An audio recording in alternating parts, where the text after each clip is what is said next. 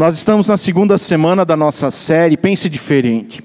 E semana passada, só com o culto da manhã, o pastor Rafael começou, introduziu o assunto, começou a falar disso.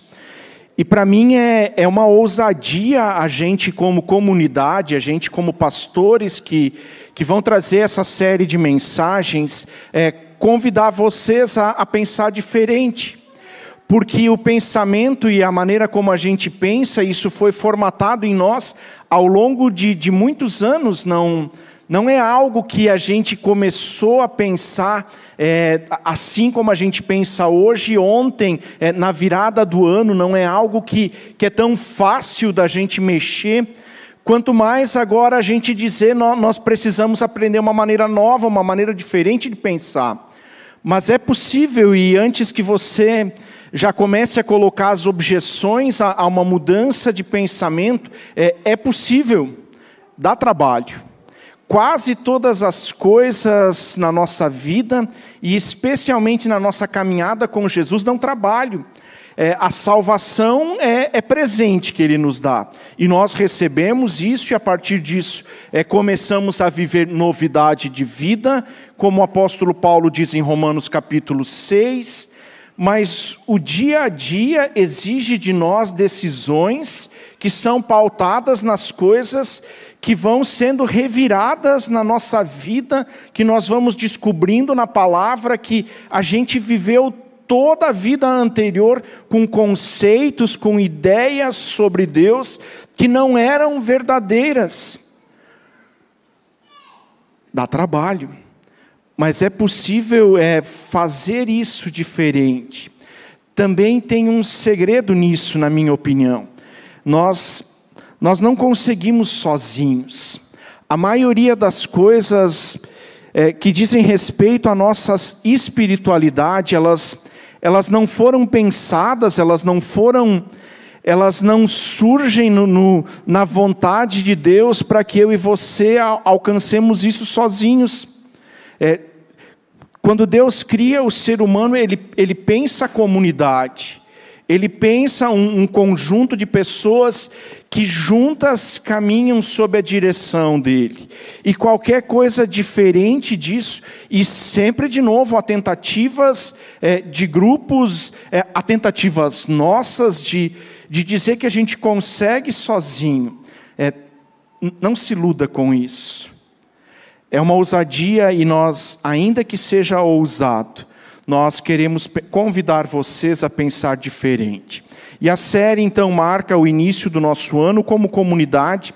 E na semana passada, o, o Rafa, então, na introdução, disse: é, penso, logo existo. Isso é uma máxima é, da filosofia a partir de Descartes. E aí ele falou, explanou isso um pouquinho, e a conclusão que eu tirei ouvindo Rafa foi: é impossível para o ser humano saudável parar de pensar. Não tem essa possibilidade de que a gente agora simplesmente feche os olhos e diga: vou parar de pensar. O simples ato de nós querermos fazer isso é, vai levar a gente a ter pensamentos e daqui um pouco eles também é, fugiram do nosso controle. Também é verdade que os pensamentos eles condicionam a nossa vida. Se penso logo existo, também quer dizer que a nossa existência é fruto de pensar. E de repente a gente a gente nem para para pensar sobre isso. Que antes de uma decisão, antes de sermos o que a gente é, de alguma maneira esse pensamento nos levou até isso. Nosso assunto de hoje à noite é pensamento propositivo. E é propositivo porque a gente quer fugir daquela frase clichê que fala de pensamento positivo. É propositivo é diferente, é muito diferente de pensamento positivo. A gente a gente usa essa frase, talvez você já tenha usado, é, ou alguém já usou contigo é, diante de uma situação, de uma dificuldade que a gente enfrenta, a pessoa com, com a intenção de nos consolar, com a intenção de que a gente é, tenha forças para passar por aquilo, diz: Tenha pensamento positivo. É, Para quem, quem já ouviu essa frase numa situação ruim? Não vou pedir para dizer quem já disse essa frase, aí o pessoal fica mais acanhado. É uma frase que a gente ouve quando, quando as coisas não vão bem. A Graziella, que é minha esposa, e vocês sabem disso, ela tem uma doença autoimune há mais de 10 anos, que sem tratamento fazia com que ela tinha crises de urticária. É, urticária é aquelas manchas, às vezes em, com relevo mais altas, e a Graziella tinha isso pelo corpo todo às vezes onde pendurava a bolsa, onde segurava uma chave, alguma roupa que só ficava encostada e crises de urticárias é, severas por um, por um período longo. Isso, graças à medicina, também está controlado agora com a medicação que ela toma. Ela não tem mais crises, mas é uma medicação é, que tem que ser constante, ela não, ela não resolve o problema, ela só impede que as crises aconteçam. E, e logo que a Graziella começou com as crises de urticária, e, e bom, não, não foi bem no começo, mas uma pessoa disse para ela assim: Você só tem essas crises porque você fica pensando nisso. Como quem diz, você não teve um pensamento positivo diante disso. E o resumo dessa frase é: a culpa é tua. Você que não teve força, pensamento positivo forte suficiente para enfrentar isso.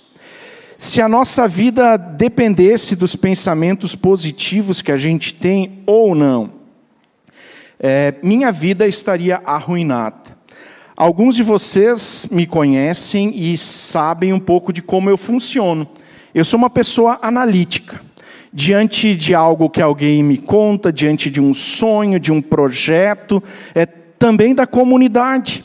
A minha primeira reação é olhar para os riscos envolvidos naquilo ali. Isso é na minha vida pessoal e nas coisas da comunidade. Se o pensamento positivo fosse decisivo para isso, eu não teria dado certo como pessoa. É, não seria pastor, não estaria casado, não seria pai, não, não seria nada. Porque a minha reação, a primeira, é essa, de, de olhar para o risco. E todas as coisas que a gente faz é, envolvem risco.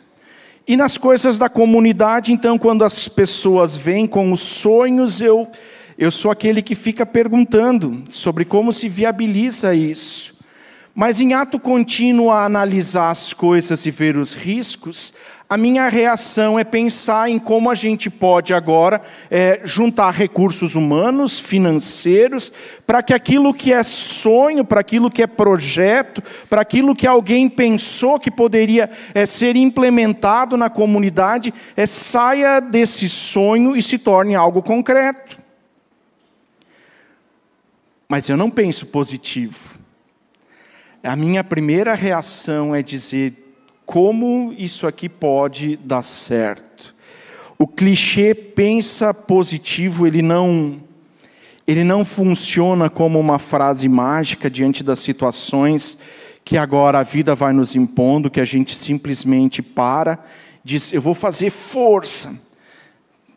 Eu ia dizer tipo as crianças que ainda usam fralda quando elas se escondem no cantinho, mas eu não vou falar disso. A gente para no cantinho e fecha os olhos e faz força. E agora tudo dá certo. É uma ilusão a gente pensar dessa maneira. Nosso tema de hoje é pensamento propositivo, não apenas positivo, e talvez é, po, pensamento positivo nem seja algo que a gente deva considerar.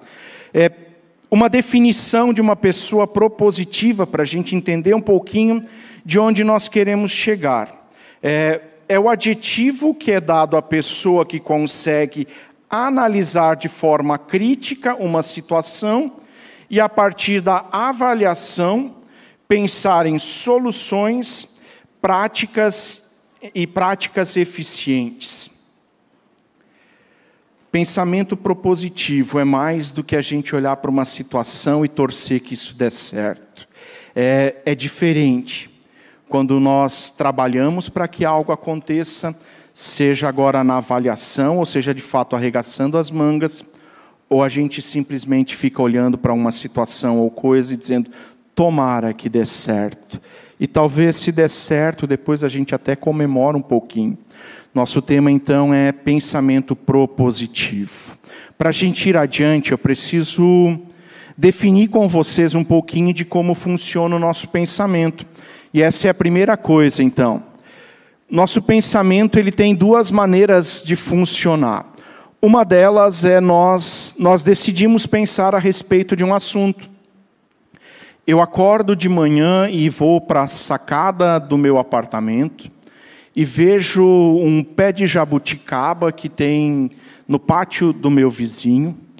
E eu fico olhando para aquele pé de jabuticaba e penso a respeito de como ele se tornou aquela árvore que está ali. Um dia alguém plantou esse pé de jabuticaba, ele germinou, ele foi crescendo. Bom, talvez não foi plantado, talvez era uma jabuticabeira que já veio plantada pronta ali porque era enxertada. E eu começo, por decisão minha, a pensar a respeito daquilo. E de repente passa é, na rua da minha casa aquela moto que toda a vizinhança detesta, com aquele escape aberto, esgaçado. E o meu pensamento já não está mais na jabuticabeira ou nas frutas que eu poderia pedir para o vizinho. Está pensando, cadê os pais dessa criatura, que quando era pequeno não deram umas surras nele, para ele aprender a respeitar os outros, que não tem que ouvir esse barulho desgraçado. Eu só estou dando exemplo, isso não acontece comigo. E passou aquela moto com aquele barulho, e agora ou eu faço força por exercício de voltar a pensar naquilo que eu me propus, ou meu pensamento voa. Eu vou pensar em outra coisa a partir daquele barulho, a partir dos pais, a partir da pessoa que está pilotando aquela moto. Meu pensamento voou. E quando eu estava colocando no papel essas ideias, quando eu escrevi isso, o pensamento voa, o meu pensamento voou. E eu lembrei de uma música muito antiga, é chamada Felicidade. E Lupicínio Rodrigues, e aí quando eu pensei no autor da música Lupicínio Rodrigues, que eu conheço, porque ele é autor do hino do Grêmio. A obra mais importante dele é o hino do Grêmio. Segunda é a música Felicidade.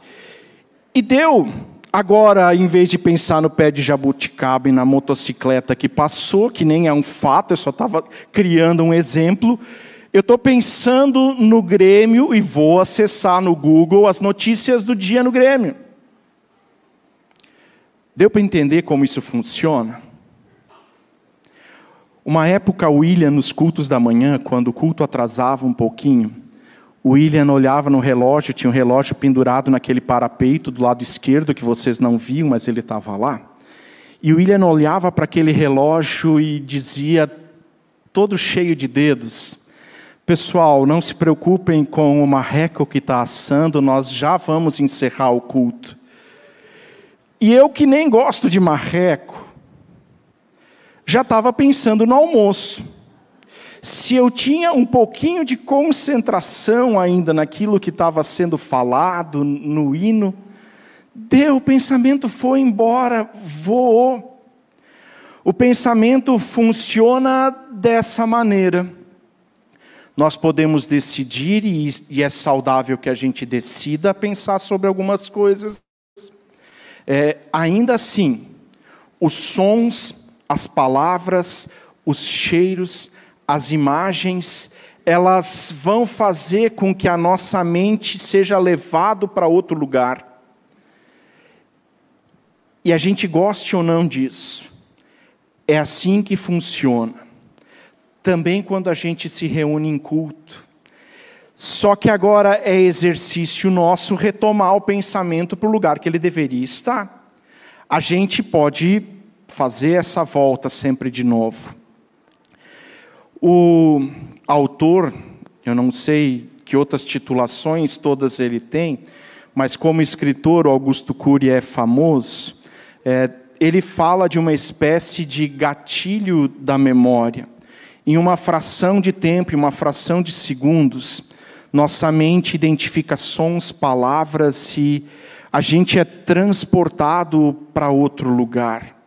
A gente não está com fome, mas falou marreco, ainda que você não goste dele. A gente vai pensar no almoço e, e talvez onde a gente vai almoçar e quem a gente vai receber e tudo isso.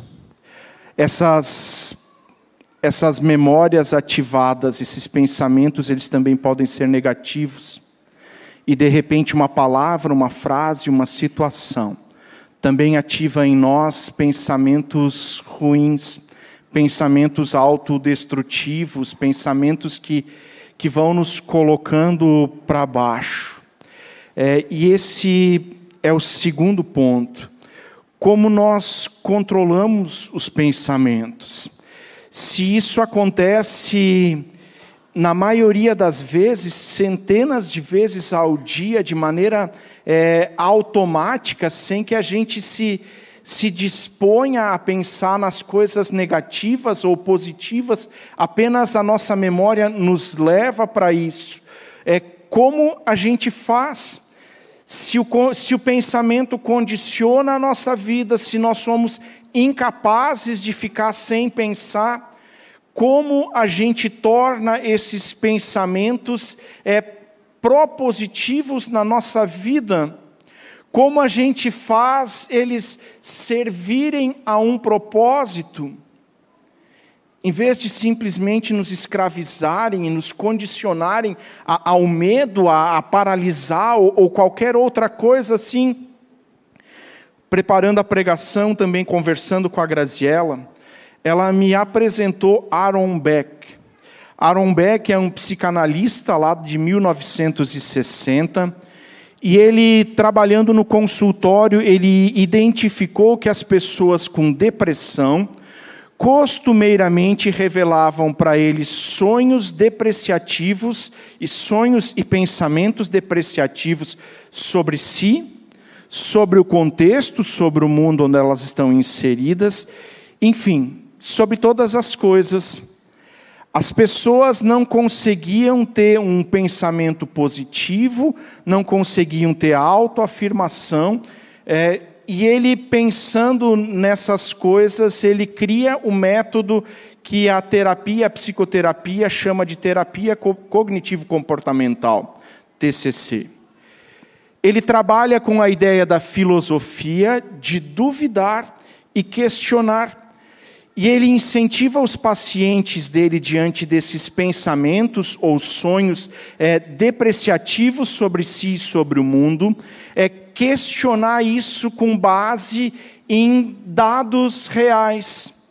A pessoa tem um pensamento a respeito de si, dizendo que ela não tem valor nenhum. A ideia dele agora é: duvide desse pensamento é, olhe ao seu redor e veja se de fato não tem ninguém que te valoriza. Se nós não controlamos o pensamento, como a gente faz com essa coisa toda? Ele estimulava os pacientes então a duvidarem disso, daquelas imagens, das, das coisas que, que faziam eles sempre de novo terem uma visão e paralisarem de medo por pânico, dizendo que elas não tinham é, valor nenhum. Eu sei que, que o exemplo talvez agora ele não, não ajude a gente muito, mas eu quero tentar exemplificar isso. É, a gente está na rua e de repente a gente ouve um barulho de sirene. Eu não consigo identificar se essa sirene é da polícia, se é dos bombeiros, se é uma ambulância, talvez você tenha um ouvido mais treinado, consiga diferenciar entre isso. Para mim, sirene é sirene. É, e agora essa pessoa está no calçadão de Jaraguá e ouve o barulho da sirene. E imediatamente o pensamento é remetido para uma situação de tragédia. É, morreu alguém. É, o acidente fez vítimas. Esse é um pensamento que não tem base, não tem dado real. Primeiro, porque a pessoa não sabe a que tipo de sirene se refere. Pode ser uma ambulância que não está indo. Pode ser uma ambulância que está voltando e está chegando na unidade hospitalar. É, pode ser uma ambulância que deu o primeiro atendimento a alguém que infartou, e se essa ambulância não tivesse chegado a tempo lá, é, não teria mais vida. É, pode ser a ambulância do caminhão dos bombeiros, que está é, indo para um incêndio e chegando lá eles conseguem apagar esse incêndio e não tem vítimas. O dado real, ele, ele não está na nossa mão muitas vezes. Mas o pensamento e o sentimento, ele acontece num estalar de dedos. Nós não pensamos ouvindo uma sirene que alguém vai receber cuidado. Nós pensamos em alguém que morreu. Nós, talvez não seja o seu caso, talvez para você seja uma generalização. Em outras palavras, o que o Aaron Beck é, tentou transmitir para esses pacientes e criar é, com esse método é que nós minimamente podemos moldar o nosso pensar. Novos pensamentos influenciam novos comportamentos. Novos comportamentos geram novos pensamentos que tendem à saúde. Isso são pensamentos proativos. Novos pensamentos influenciam novos comportamentos. É, duvide, questione aquele pensamento a partir de um dado real. Novos comportamentos surgem influenciados por esse novo pensamento e vão gerar novos pensamentos que tendem à saúde. A gente pode falar de um, de um fluxo virtuoso nisso, questionamento, duvidar daquilo que passa na nossa cabeça, um novo pensamento e um novo comportamento. A dúvida e o questionamento são elementos importantes para gerar um pensamento propositivo se nós não conseguirmos duvidar desses pensamentos, se nós não conseguirmos questioná-los, se eles forem negativos, se eles forem ruins, eles nos paralisam. Eles fazem com que a gente não consiga mais se mover para lado algum. Pense diferente. Aaron Beck, e hoje de manhã eu falei acho que duas vezes, em vez de Aaron Beck, Aaron Rodgers para quem acompanha a NFL, o Rogers é o QB do Green Bay Packers. E a minha mente, quando eu li Aaron, foi para a NFL. Aaron Beck, ele estimulava os pacientes a ressignificar e construir pensamentos baseados nesses dados reais com os quais eles questionavam aquilo que eles estavam pensando. Isso nem sempre é fácil mas é importante. Terceira e última coisa. Se a gente consegue fazer esse processo de, de questionar, de duvidar os pensamentos que vão surgindo por estímulos externos, como a gente muda isso? É, para mim a situação ela não é não é complicada de entender. Se a gente tem um, um leque, se a gente tem um, uma porção de possibilidades de imagens e sons que são ativados é, sem que a gente consiga dominar isso muito bem. O que a gente precisa fazer é, é jogar para dentro novas imagens, é, novas ideias é, a respeito de verdades, de, de dados reais. E por isso, para mim, a terceira coisa é alimente a sua mente com verdades. Dados reais bons ou ruins nos levam a um pensamento positivo se eles forem questionados. Um dado ruim pode, inclusive, é, pode exigir que a gente fuja de algum lugar é, mas ele nos coloca em movimento. a gente vê uma tempestade como essas dessa semana chegando em Jaraguá, e a gente tem medo de raios e trovões, e a gente vai se esconder embaixo da cama. Atualmente não dá mais, né? Porque as cama box perderam essa possibilidade da gente se esconder. E eu sei que alguns maldosos, o pensamento voa e disseram, ele não serve mais embaixo de uma cama. É, e eu, eu sei que vocês pensaram isso. A tempestade vai chegando e a gente pode escolher fechar as, as janelas da nossa casa. A gente pode escolher diante de um dado ruim, a tempestade vem, é, ligar para alguém que a gente sabe que disse que daria uma saída de casa. Diz, fulana, sua roupa está na rua, você quer que eu recolha? O que a gente faz com essas coisas diz respeito a decisões que a gente toma. Somos seres movidos pelo pensamento, e o passo seguinte é começar a alimentar a nossa mente com verdade. Quando eu iniciei uma caminhada com Jesus, lá, lá, lá atrás, muito tempo atrás, eu fui incentivado a decorar versículos bíblicos, e alguns deles eu trago comigo ainda hoje. E em determinadas situações onde a minha avaliação da situação é que não é uma situação boa, fácil, quase que automaticamente meu pensamento é levado para algumas é, dessas promessas que dizem respeito a quem Deus é, a quem eu sou e de como Ele já prometeu cuidar de mim, de como Ele já fez tudo para que as coisas funcionem na minha vida. Mas isso só é possível quando nós alimentamos a nossa mente com coisas verdadeiras, e essa história de lembrar de quem Deus é, do que Deus fez, já é algo, por exemplo, que Jeremias descobre. Lamentações capítulo 3, versículo 23, nós citamos ele com alguma frequência aqui.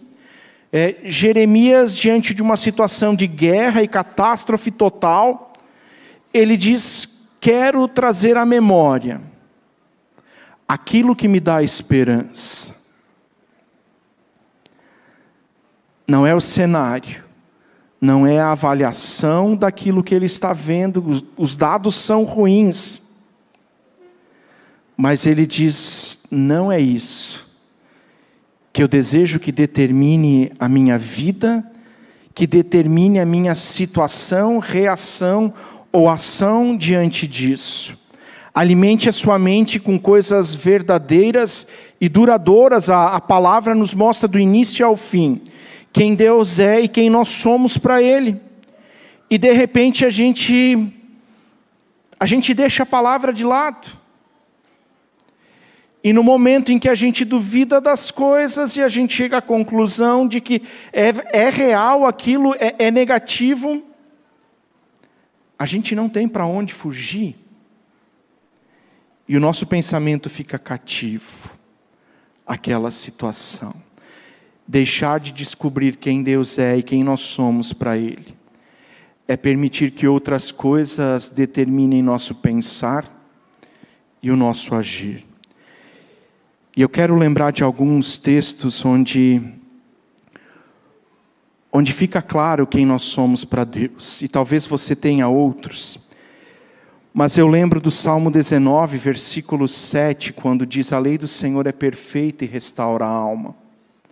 O Salmo 19, versículo 14 diz: Que as palavras dos meus lábios, o meditar do meu coração, sejam agradáveis a ti, ó Deus, rocha minha Jeremias 29, versículo 11, onde, onde Deus diz para Jeremias: Eu é que sei que pensamentos têm a vosso respeito, pensamentos de paz, não de mal, para vos dar aquilo que vocês desejam.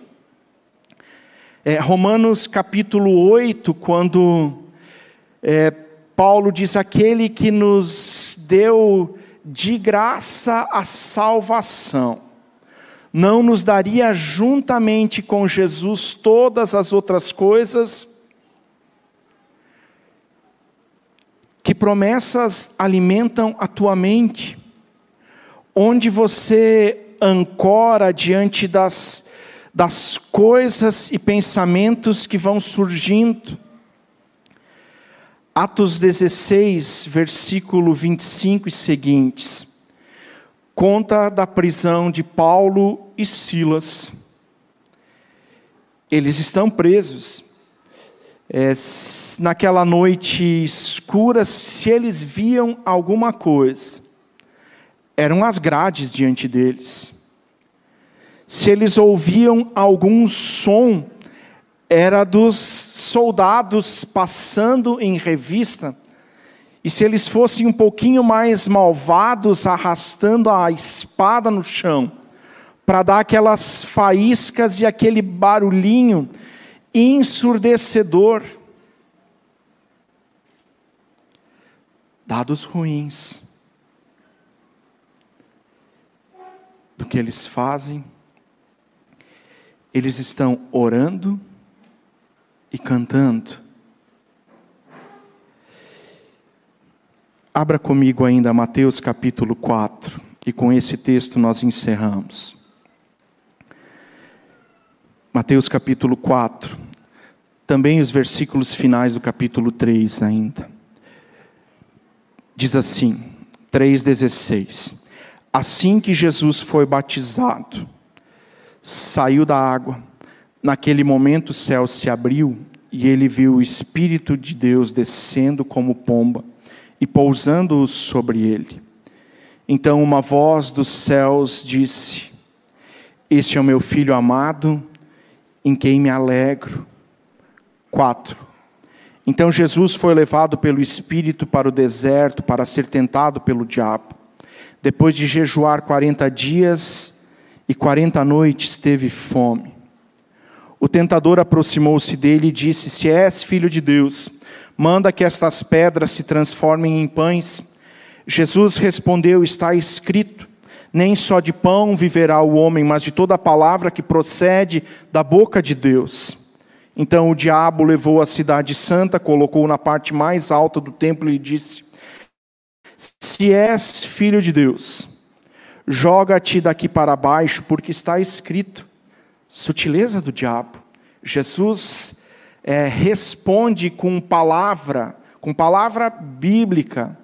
Jesus cita Deuteronômio 8:3 com essa palavra: não só de pão vive o homem. E o diabo disse: "Ah, é assim". E agora ele cita a palavra. Ele dará ordem a, a seus anjos a seu respeito, e com as mãos eles o segurarão para que você não tropece em alguma pedra. Jesus respondeu: também está escrito: não ponha à prova o Senhor, o seu Deus. Depois o diabo levou a um monte muito alto e mostrou-lhe todos os reinos do mundo e o seu esplendor, e lhe disse: Tudo isso te darei se prostrado me adorares. Jesus lhe disse: Retira-te, Satanás Pois está escrito: adore o Senhor, o seu Deus, e só a Ele dê culto. Então o diabo deixou, e os anjos vieram e o serviram. E eu não estou comparando, e é impossível que a gente se compare com Jesus em todos os aspectos. Mas o que acontece com Jesus é o que pode, ou, ou nós podemos chegar perto disso no que diz respeito a alimentar a nossa mente com verdades absolutas, para que no dia que os dados são negativos diante de nós, a gente saiba como reagir e não tropece, não caia, não fique paralisado. Jesus conhece quem é o seu Deus e Pai. Jesus sabe do que Ele é capaz. Jesus ouviu: Tu és o meu filho amado. Essa palavra de Deus também é para cada um de nós. Quando João agora escreve que a todos que o receberam foram tornados filhos de Deus não é condição natural do ser humano. É uma decisão que a gente toma de receber e crer em Jesus, para que a gente se torne filhos. Alimente a sua vida, alimente a sua mente com novas imagens, é, com promessas que vêm da palavra, para que no dia em que as coisas não estiverem bem, você saiba quem é o seu Deus e o que ele fez, faz e continuará fazendo por ti.